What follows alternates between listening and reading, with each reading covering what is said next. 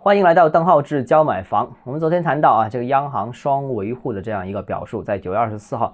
但其实，在呃节后的几天里面，其实各大官媒也重新对这个政策进行了一个重新的一个解读。这个九月二十九号就是国庆节长假期前两天啊，管理层其实是联合这个房地产，呃，召开了这个金融工作座谈会。会议强调啊，金融部门围绕稳地价、稳房价、稳预期的目标，准确把握和执行好房地产金融审慎管理制度。金融机构要按照。法治化、市场化原则，配合相关部门和地方政府，共同维护房地产市场平稳健康发展，维护住房消费者的合法权益。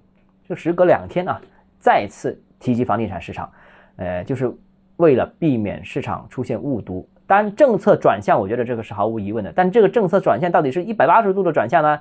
还是这个呃，这个九十度呢？还是这四十五度，还是怎么样的？所以这个是关键，所以避免市场误读。目前看，从中央到地方都有一些新政，呃，不长期关注楼市的朋友可能会对这些字里行间的微妙变化可能把握不准。那我就尝试给大家分享一下刚才念的那一段话，到底它意味着什么东西啊？呃，它实际上简单的一点，这个还是坚持房住不炒，这个是三令五申的，这个没有变啊。就是说，所以政策不是一百八十度度。转弯没有说你可以炒房啊，这个以房地产作为短期刺激工具，这个也是嗯不被允许的。这两个是基本原则，呃，不能再次让房价出现大涨，呃，不能再指望政策来一次一百八十度的反转，楼市呢再来一波上涨，大幅上涨，我认为是不太可能的。这是第一个。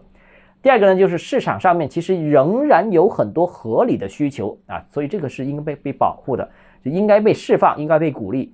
也要避免调控误伤这些刚需的群体，所以针对这个群体的信贷应该会适当给力啊。后续我们又看到了很多城市已经开始下调房地产的贷款利率了啊。房贷政策其实我觉得呃未来会在很多城市会陆陆续续进行放松啊，比方说针对房地产市场里面的房贷放贷时间比较长啊、利率过高啊等等问题都应该会有所改善。那央行之前的那个两维护的表态，其实是针对这个呃近期房地产贷款市场过紧的这样一个情况，是避免误伤刚需啊。那第三个呢，就是刚才说的第二点啊，支持楼市必须要以第一点为基本面，就是首先要坚持房住不炒，首先不能以房地产作为短期。经济刺激的工具，以这个为前提，然后再释放市场的合理需求。所以这里面的先后顺序要说清楚。所以市场不是反转，而是纠偏啊，这是关键。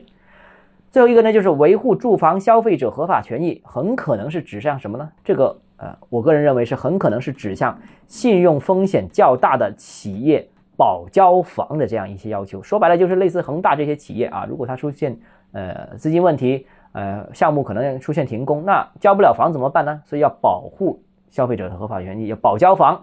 那近期市场的这些企业信用风险问题是增多，引发了市场对房地产行业乃至银行业的担忧。风险处置是备受市场关注，是否意味着这个针对房地产的项目建设过程当中的融资可能有所放松呢？啊，这个是需要关注的。呃，总结一下，其实就是管理层啊，每次其实表述都是非常谨慎的，呃，都是方向性的指示。嗯，管理层当然是每个字都是有所斟酌、有所研究了，呃，所以呢，这个大家必须要细读。如果大家不长期关注的行业的话，那可以长期关注我，我这个也可以为大家解读、解析这样一些相关的内容。好了，今天节目到这里啊，如果你还有其他问题想跟我交流的话，欢迎私信我。或者添加我的这个个人微信号，邓浩是教买房六个字拼音首字母小写，这个微信号就是微信 d h e z j m f，我们明天见。